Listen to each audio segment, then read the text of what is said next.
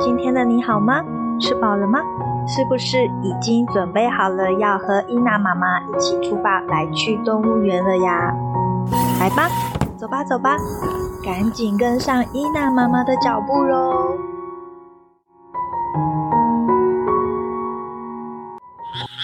在黑夜中的动物园，动物们纷纷聚集起来，准备要来一场音乐派对喽！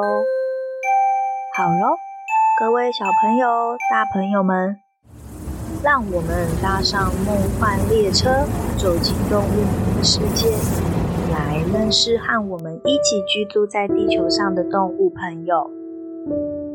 用心聆听每一个声音，感受这个宇宙所带给你的声音响应。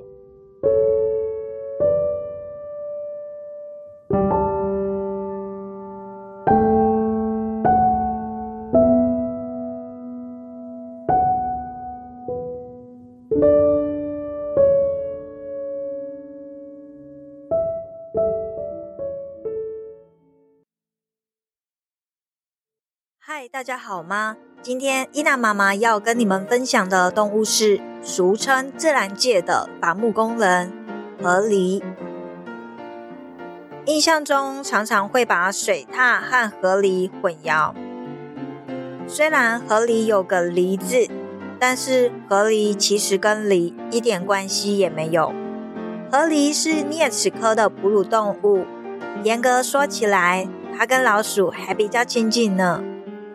河狸是加拿大非常具有代表性的动物哦，甚至出现在加拿大的硬币上面。加拿大很有名的服装品牌 Roots 的标志就是河狸哦。河狸分成欧亚河狸跟北美河狸。河狸长得有点像老鼠，但是比一般的老鼠还大只哦，是世界上第二大的啮齿动物。第一名是水豚。如果你对河狸还不够熟悉，很容易会与水獭搞混。但如果把河狸和水獭摆在一起，你就会发现它们其实长得很不一样哦。河狸最大的特色就是有着扁平的尾巴，看起来就像是只船桨一样，而且头大大的，身体圆滚滚的。河狸和水獭吃的食物也不一样，水獭是肉食主义者。河狸是素食主义者，喜欢吃些小树木、嫩芽，也喜欢吃高丽菜哦。河狸的后脚有蹼，视力不太好，但是听觉、嗅觉和触觉都很敏锐，非常擅长游泳，是个游泳高手。河狸住在河岸溪床，有一些河狸则住在草间带。当有危险时，在水中的河狸会用尾巴用力地拍打水面，警告其他的河狸。这时候，所有的河狸都会躲进水中。它们可是可以憋气十五分钟的哦。河狸生活在水里，为了保持身体温暖，所以毛发不止非常浓密，还有两层呢。外层的鬃毛又长又硬，可以保护自己；内层的绒毛则很细密、柔软。以前的英国人非常喜欢河狸内层的绒毛，他们会将河狸绒毛做成毛毡，再做成毡帽，不但不容易变形，就算湿了也很快就干了。那些欧洲贵族为了河狸帽可是抢破了头，情愿花大钱也要买到。就连河狸的腺体也能用来当做药或是香水，结果呢，就有很多猎人嗅到商机。去抓河狸来卖，不仅欧洲的河狸有危险，后来英国人还到美洲去跟印第安人买河狸。印第安人发现，原来他们随处可见的河狸居然这么有价值，也纷纷去抓河狸。自己部落附近的抓完了，就动歪脑筋到其他部落去。这时候的印第安部落间为了河狸争吵不休。还爆发了战争，被欧洲人称为“河狸战争”。因为这么高的需求，那时候河狸差点就灭绝了呢。话说回来，既然河狸身为啮齿动物，想必牙齿跟老鼠长得蛮像的吧？是有点像，但又很不一样，而且跟绝大部分动物的牙齿都不一样哦。河狸牙齿不含铁元素，所以看起来是橘黄色的，跟红萝卜的颜色一样。这也让它的牙齿比一般的动物还要锐利耐用。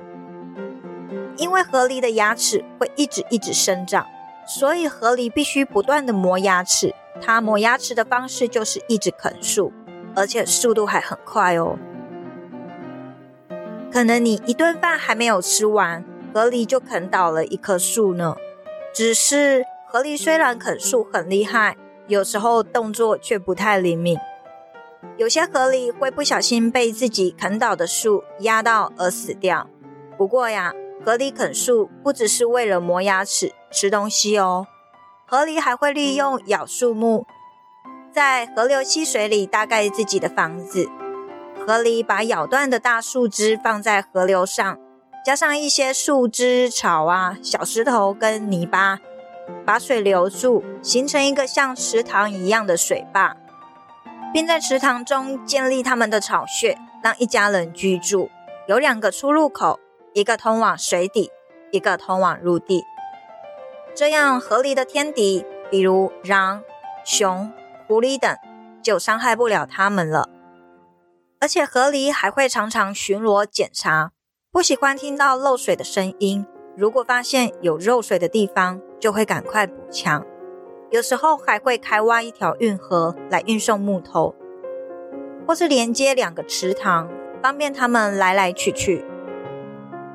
当冬天来临的时候，也因为河狸并不冬眠的，所以也可以将树枝和树干堆在池塘里，当做冬天的粮食。河狸是夜行性动物，而且有着超高生产力，一个晚上就可以盖一个水坝，沿着河岸有可能盖一系列的水坝。也因为河狸其实很凶，它的大门牙可以咬断人的骨头。有时候会听到河狸攻击人的消息，附近的人类觉得很困扰，所以河狸其实不太受欢迎。但是后来有些人发现，河狸盖巢穴的行为对大自然的生态有很大的帮助。河狸把涨潮时带进来的海水留在自己盖的池塘中，它们创造的湿地对一些水鸟还有哺乳动物都是很好的栖息地。因为比起普通的湿地，河狸创造的湿地有更充足的食物，被砍断的树木也会长成矮树木。这样子，接下来好几年，河狸都有充足的食物可以吃。水坝形成的池塘也会淹掉一些树木，这些树木泡在水里，对很多动物的生存也很重要。到了旱季，雨量不足时，池塘里的水可以养活很多动物呢。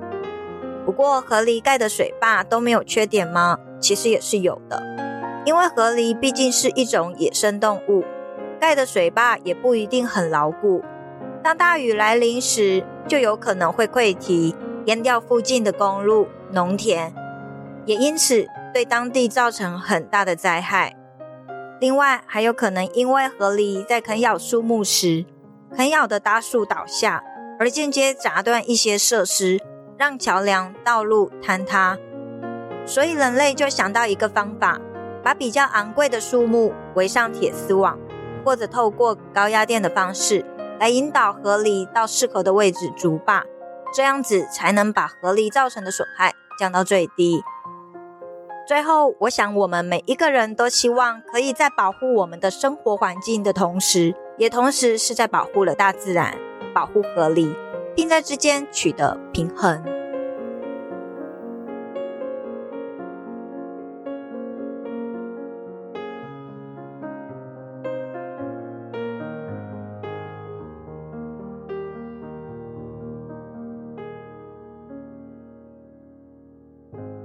介绍完今天的动物朋友，不知道各位小朋友、大朋友还喜欢今天的分享吗？还是你有更有趣或是更棒的想法想表达？好喽，各位小朋友、大朋友，该回家睡觉喽。那我们下次再见喽，拜拜，晚安。对了对了，还有，别忘了要记得帮忙伊娜妈妈按下订阅、关注的按钮哦，这样才不会错过任何伊娜妈妈的有趣分享哦。